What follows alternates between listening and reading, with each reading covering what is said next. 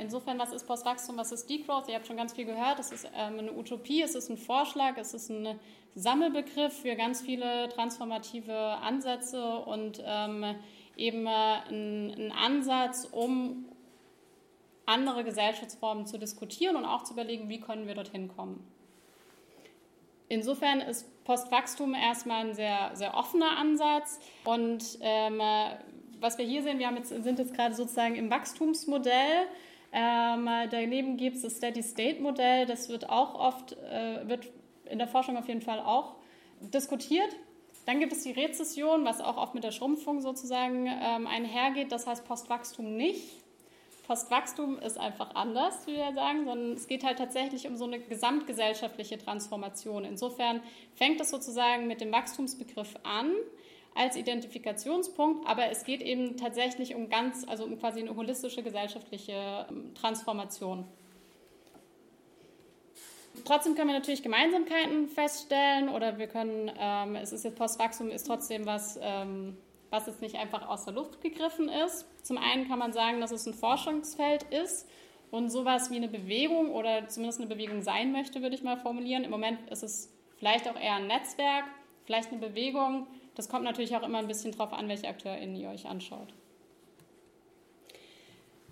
Was wichtig ist festzuhalten, ist, Postwachstum hat den Fokus auf den globalen Norden. Das heißt, die Transformationsvorschläge und die Utopie ähm, sind vor allem für den globalen Norden gedacht. Warum? Weil es eben nicht darum geht, wieder irgendeine ähm, Gesellschaftsidee zu entwickeln und die eben äh, imperial anwenden zu, zu möchten, sondern was eben wichtig ist, ist, dass es um eine Transformation im globalen Norden geht, die eben auch ähm, von Ideen aus dem globalen Süden, ähm, die eben dort auch Berücksichtigung finden. Es geht auch darum und vor allem darum, eine absolute Reduktion des gesellschaftlichen Energie- und Materialverbrauchs ähm, äh, hinzubekommen oder zu bewerkstelligen. Warum das so ist, haben wir heute Morgen bei dem Vortrag gehört, weil eben diese ähm, Akkumulation oder das Wirtschaftswachstum eben die planetaren Grenzen ständig übersteigt und dadurch ja auch Ungleichheiten reproduziert werden. Dann gibt es auf jeden Fall zentrale Werte bei Postwachstum. Die, das sind Autonomie, Demokratie, Solidarität und Fürsorge. Und die sollen eben lokal bis global gelten. Zusammenfassend oder eng verknüpft damit ist auch das gute Leben für alle innerhalb von planetarischen Grenzen. Und was jetzt als ähm, Analysewerkzeug eben ganz wichtig ist oder zentral ist, ist, dass es eben weg von diesen Wachstumszwängen geht, äh, dass es darum geht, und ähm, diese Wachstumszwänge, die sind eben auch ganz ähm, eng mit diesen kapitalistischen Logiken verknüpft, wie wir heute Morgen das auch schon gehört haben. Ähm, ich werde jetzt noch ein bisschen mehr darauf eingehen, was Degrowth ist oder Postwachstum. Und ähm, da möchte ich sozusagen nochmal eingehen auf äh, Degrowth als Problemanalyse. Also wir schauen uns nochmal an, warum Wirtschaftswachstum eigentlich schlecht ist und warum das ein Hebelpunkt ist und ähm, warum sich daraus sozusagen dann Degrowth-Utopien spinnen können. Dann eben Degrowth als Utopie und Degrowth als Akteurin. Degrowth als Utopie hatte ich vorhin schon gesagt, werden wir in der Gruppenarbeit machen und Degrowth als Akteurin ist dann ähm, in dem zweiten Block. Genau. Bei Postwachstum als Problemanalyse, da möchte ich ähm, jetzt mit euch zusammen anschauen, was eigentlich wächst und warum das problematisch ist. Das knüpft an an heute Morgen oder erweitert es. Dann können wir uns fragen, warum gibt es überhaupt Wirtschaftswachstum? Und wir können uns daran anschließen, was sind das eigentlich für Zwänge, die im Wirtschaftswachstum stecken? So, jetzt, was ist eigentlich Wirtschaftswachstum? Ihr seht hier ähm, soziale ökonomische Entwicklung. Ne, das fängt an mit ähm, Bevölkerungswachstum, mit der Steigerung vom Bruttoinlandsprodukt, also Cross Domestic Product ist Bruttoinlandsprodukt. Ähm, aber auch bei allen anderen könnt ihr sehen, dass da halt quasi alles wächst. Ne? Selbst die Papierproduktion ähm, hat, äh, folgt einer exponentiellen Wachstumslogik. Damit einher geht dann eben auch planetare und ökologische Probleme. Oben seht ihr Grafiken, die ähm, relevant sind für den Klimawandel. Hier natürlich ähm, Ozeanübersäuerung hat auch ähm, was mit dem ähm, Anstieg von den oberen von den Gasen zu tun. Aber hier seht ihr auch, dass es eben um Fischfang geht und ähm, eben dann eben auch die, ähm, der Konsum und die Produktion einfach extrem viele Ressourcen ähm, holt und auch sehr viel Emissionen und Abfall hat. Dann genau. Und das sieht man eben auch ganz klar, dass da eine Steigung ist. Und die ähm, Postwachstum hat, nimmt eben diese Verschränkung von diesen ökologischen Problemen und diesen äh, sozialen Indikatoren eben als Ausgangspunkt ähm, für das aktuelle System ähm, und möchte das quasi dann ähm, überwinden. Was ganz wichtig und was zentral ist, dass es dabei um das Wirtschaftswachstum geht. Postwachstum wird auch, und das muss ich leider dazu sagen, von rechts besetzt. Da geht es dann um den Bevölkerungswachstum. Und da gehen sehr oft rassistische Argumente mit einher und von denen möchte ich mich stark abgrenzen. Bei Postwachstum ähm, als Utopie oder Degrowth vor allem geht es eben um die, das, ähm, die Wirtschafts-, also die Zwänge, die von dem Wirtschaftswachstum und ähm, der Fokussierung auf das BIP als Wohlstandsindikator einhergehen. Warum ist Wachstum problematisch? Wir haben gerade schon gesehen, dass es eben ökologische Grenzen gibt. Ähm, und wenn wir die eben übertreten, dann äh, sind alle davon betroffen. Es sind vor allem aber auch die betroffen, die ähm, nicht zum Wachstum beigetragen haben. Das ist ganz wichtig. Das heißt, in, inhärent in, diesem, äh, in dieser Wachstumskritik ist natürlich auch eine Süd-Nord-Kritik, also dass äh, der globale Süden zu Recht ähm, durch Kolonialismus, Imperialismus, dem globalen Norden ähm, eben Ausbeutung vorwerfen kann. Und diese Ausbeutungsstrukturen, die setzen sich nun eben auch im Klimawandel ähm, fort und ähm, eben auch in den ähm, Wachstumslogiken. Man kann auch sich selbst fragen, ob Wachstum überhaupt Wohlstand bedeutet. Also ähm, das ist ein sozialökonomischer Punkt. Äh, wir sind im, mittlerweile an einem Lebensstandard angelangt im globalen Norden, wo wir materiell eigentlich ähm, sehr zufrieden sein können und ausreichend ähm, ähm, Material, Materialien da haben. Und gleichzeitig steigt ja die Burnout-Rate, ähm, gibt es Pandemien, wird, werden die ökologischen Katastrophen immer mehr äh, sich zuspitzen. Es gibt ähm, eine ähm, Bewegung nach rechts, es wird autoritärer. Und ähm, dann kann man sich eben auch fragen, ob dieses Wirtschaftswachstum, so wie wir das jetzt gerade fortführen und die Logiken, die das fortführt, ob das überhaupt noch zu mehr Wohlstand führen würde. Also das greift auch sozusagen dieses Wirtschaftswachstum als Wohlstandsindikator an, das Argument. Genau, warum ist Wachstum noch problematisch? Weil Wachstum ähm, Reproduktionsarbeit ähm, ausbeutet. Äh, Wirtschaftswachstum ist vor allem äh, deswegen möglich, weil äh, Bereiche, die nicht profitabel sind, wie eben äh, Care-Arbeit, ähm, entweder in die Profitlogik eingehegt werden und dann eben auch ausgebeutet werden oder sie sind kaum überlebensfähig in dem, in dem aktuellen System oder unter der Wachstumslogik. Und warum ist Wachstum noch problematisch? Das ist jetzt tatsächlich auch ein ähm, Argument auf der individuellen Ebene, weil wir Wachstum auch selber internalisiert haben. Also wir selber, das hatten wir vorhin auch am Ende von dem Vortrag gehört, haben ja eigentlich auch schon diese ähm, kapitalistischen und modernen und komplexen Lebensweisen internalisiert und reproduzieren die ja auch in unserem Alltag und dazu gehört eben eine Individualisierung, dass wir im Wettbewerb zueinander stehen, dass wir uns isolieren, dass wir vielleicht nicht über Krankheiten reden, ähm, darüber, dass es manchmal nicht geht, sondern dass wir das Gefühl haben, wir müssen immer weiter mitmachen, wir müssen immer ähm, kompetitiv bleiben und wir müssen immer ähm, sich quasi diesen Wachstumszwängen auch aussetzen.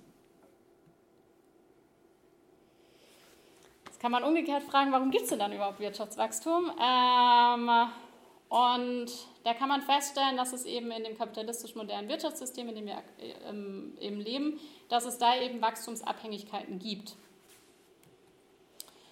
Das eine ist, dass, die, äh, dass wir gesellschaftlich auch ähm, das Bruttoinlandsprodukt als Zielsetzung ähm, wählen und dass er sozusagen auch immer in den Diskursen eingebracht wird. Also wenn wir das Radio anstellen dann, oder die Tagesschau ansehen, dann wird das ja sozusagen auch immer als Zielsetzung definiert. Zum anderen steckt hinter diesen Wachstumsabhängigkeiten, dass da eben auch einen extremen Technologieoptimismus gibt. Also so Klimawandel wird so ein bisschen auf die lange Bank geschoben und es wird schon irgendwann die Technologie geben, die dann eben äh, uns zu einer nachhaltigen Wirtschaftsweise führen wird. Ähm, die folgt eben auch dieser Effizienzlogik. Das heißt, ähm, wir müssen weiter wachsen, weil ähm, wir dadurch technologischen Fortschritt haben. Dadurch wird, wird, Effizienz in der Produktion entstehen und diese Effizienz lässt uns eben weniger Emissionen ähm, freisetzen. Das ist ein klassisches Entkopplungsargument, also dass Wirtschaftswachstum quasi von der Ressourcenübernutzung und von den ähm, Emissionssteigerungen entkoppelt werden kann. Und das ist empirisch nicht belegt, vor allem wenn man ähm, bei Konsum basierten ähm, Emissionen sich diese Entkopplungsargumente anschaut. Genau, die Wachstumsabhängigkeit ist natürlich auch, worüber wir gerade schon gesprochen haben, Wohlstandsversprechen. Wir müssen wachsen, weil es uns dann besser geht. Ähm, auch das hatten wir gerade angesprochen, dass man das in Frage stellen kann.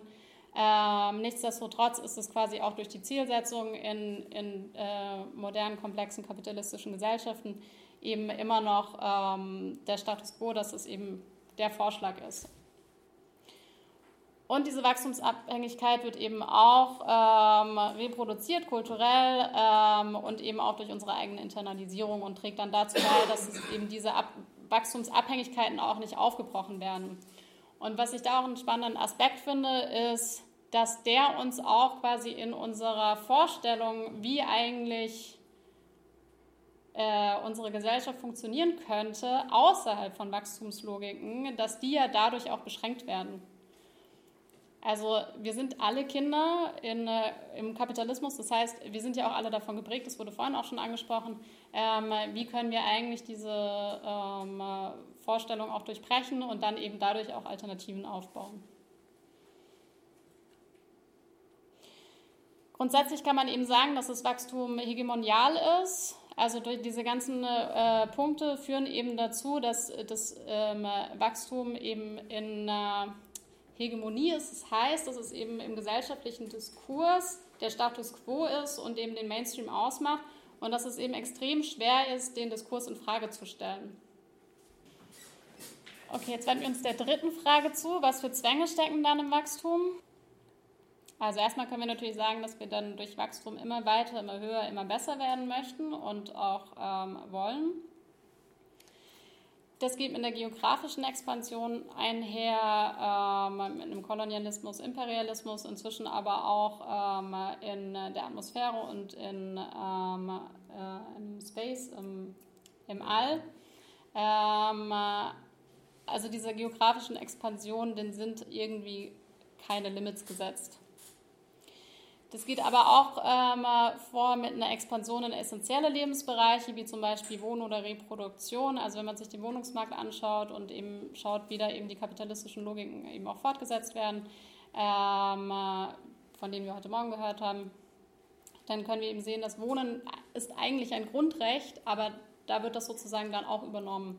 Auch bei der Reproduktion wird es übernommen. Ähm, genau, zum Beispiel äh, das Gesundheitssystem, aber eben auch, ähm, wenn wir uns einen Eizellenmarkt anschauen. Also es wird ja sozusagen von der Eizelle bis zur Atmosphäre wird quasi ähm, wird, findet eine Expansion statt von, den, von, von, diesen, von dieser kapitalistischen Logik oder diesen Wachstumszwängen. Mmh was sind dann, dann, was sind quasi innerhalb von diesen Ex Expansionssachen, die halt dann eben schon äh, vereinnahmt wurden, ist eben, ähm, wird eben diese Logik von Wettbewerb und Steigerung ähm, fortgesetzt. Das kennt ihr sicher, ähm, gibt es ja ganz vielfältig und ist auch ähm, tiefkulturell verankert.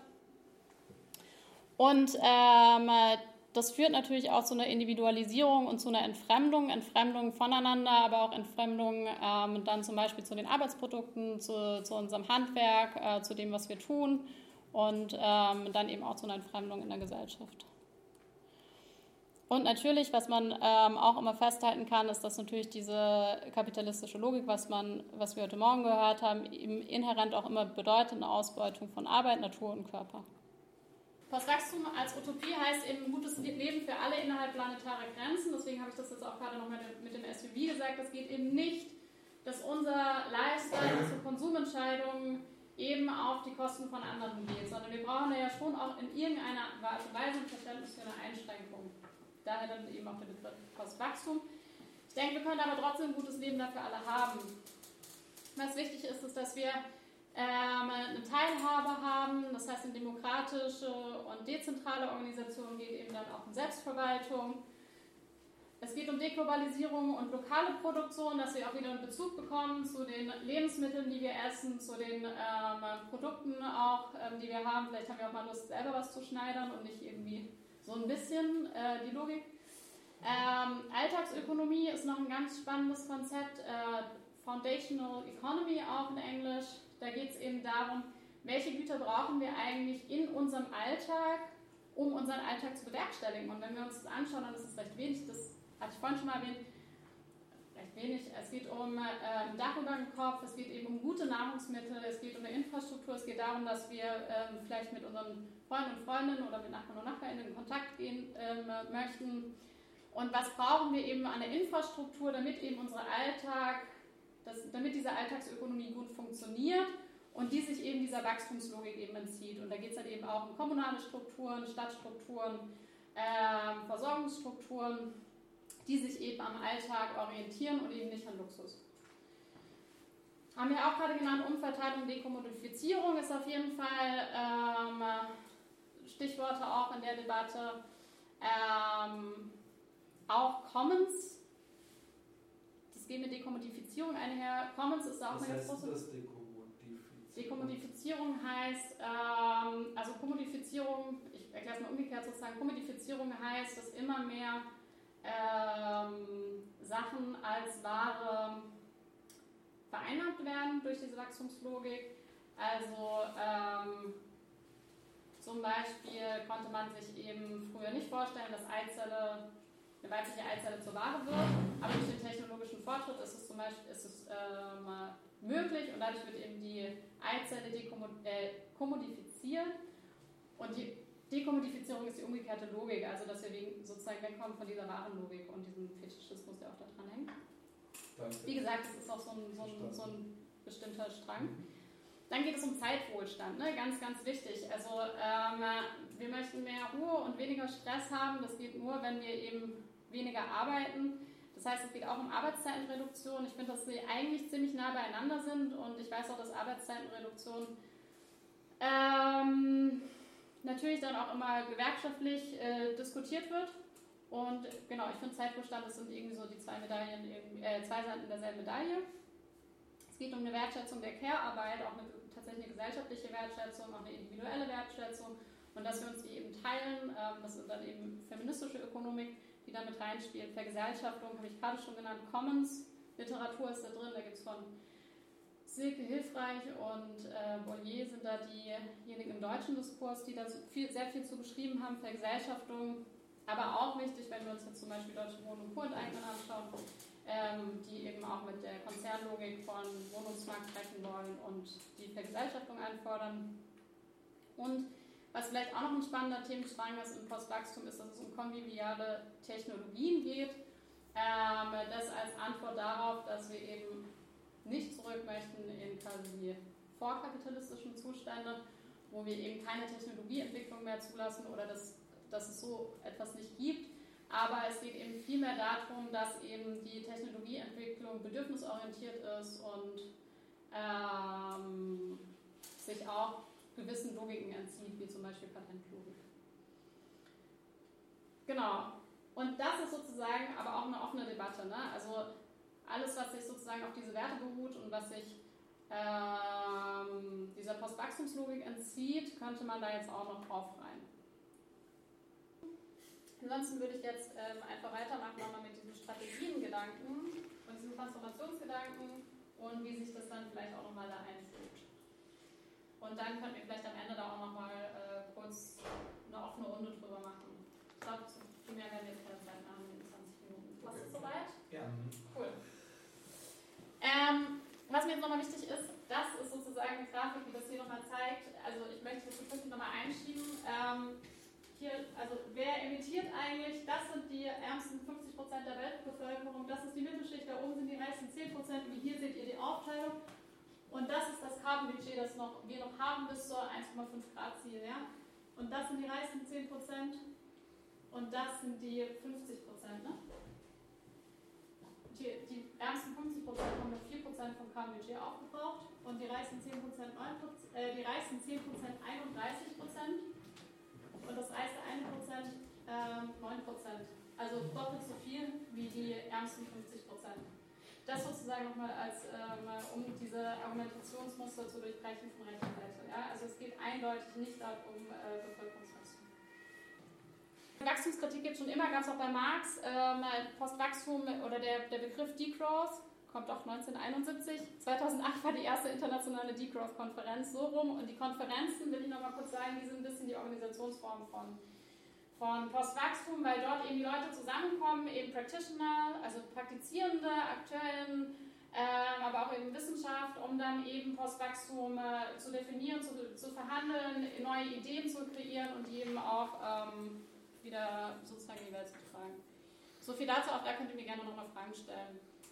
Was ich jetzt gerne noch mit euch kurz anschneiden würde, ist, wie kommen wir denn jetzt von Growth eigentlich zu Degrowth? Also ähm, ich habe gerade auch das nochmal kurz in einem Gespräch in der Pause geführt.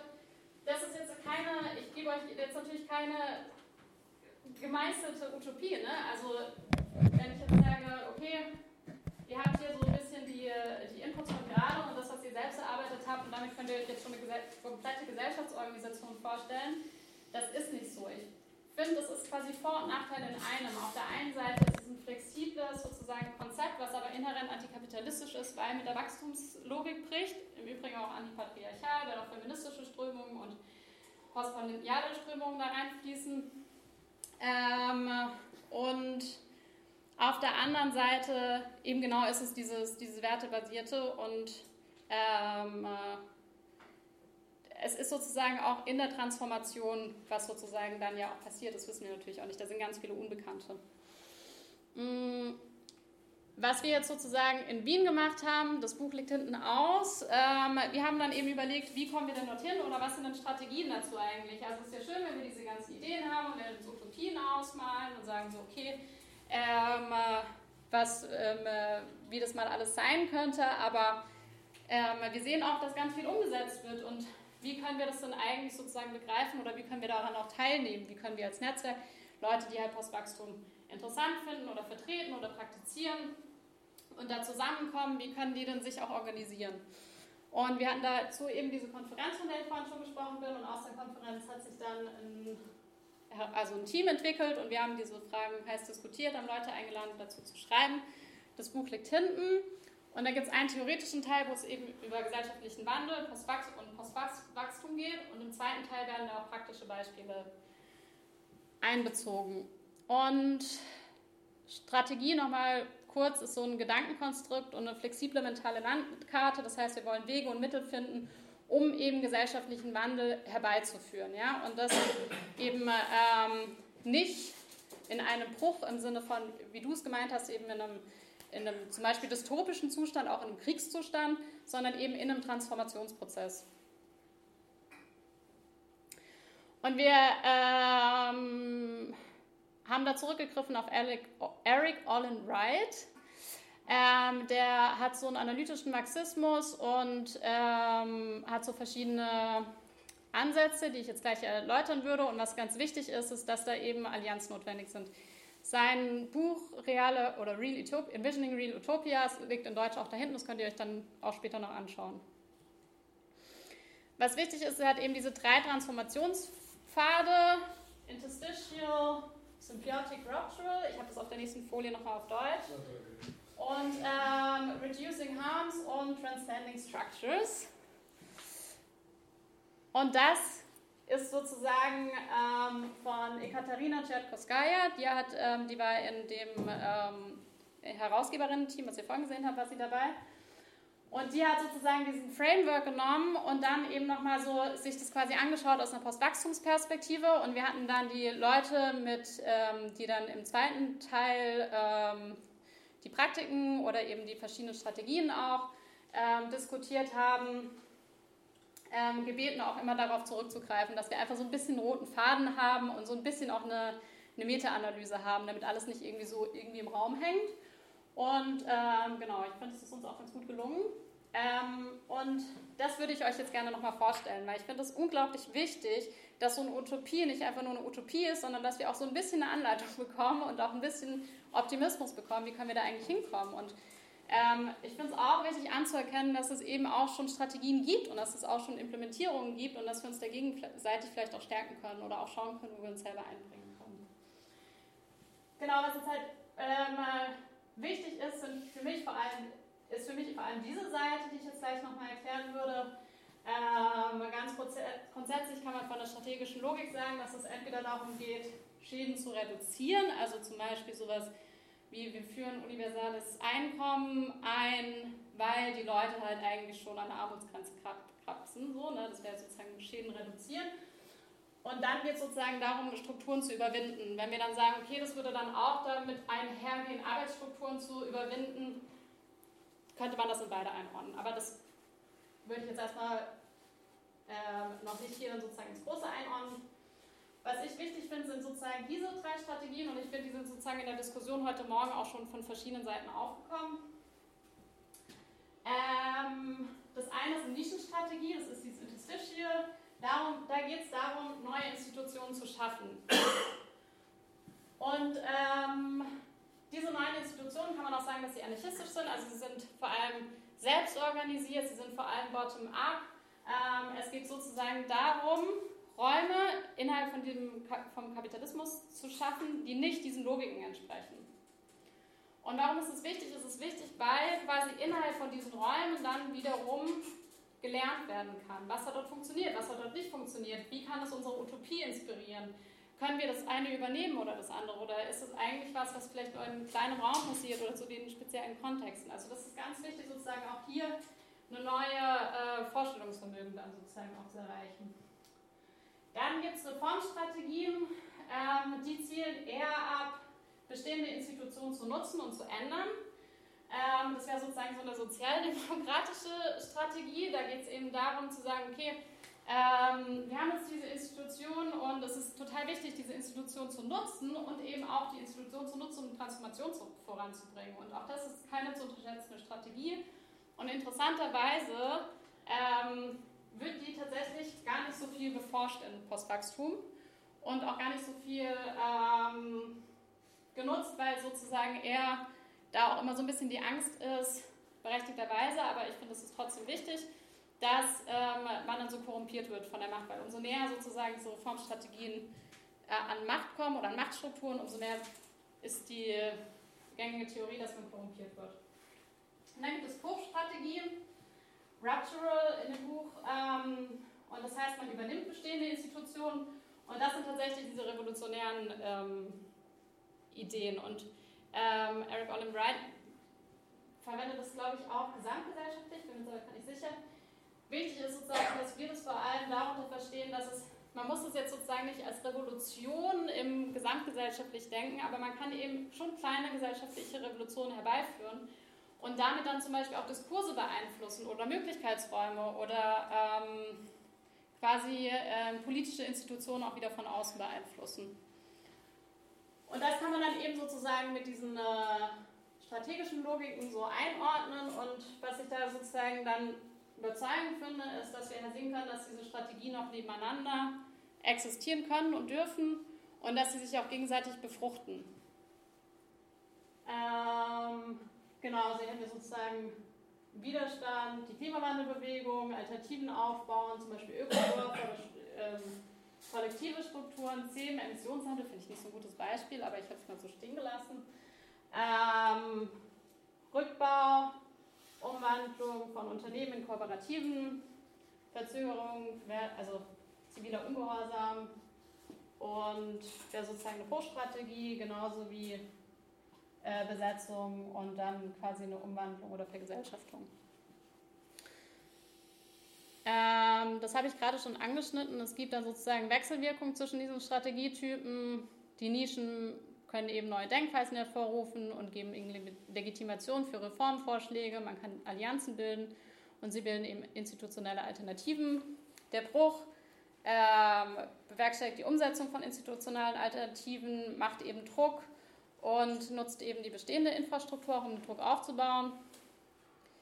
Und die Reform, die mildert eben Schäden, ähm, sie bietet Partizipation an, sie fördert Alternativen und sie kann eben auch die Umsetzung von Alternativen bewerkstelligen.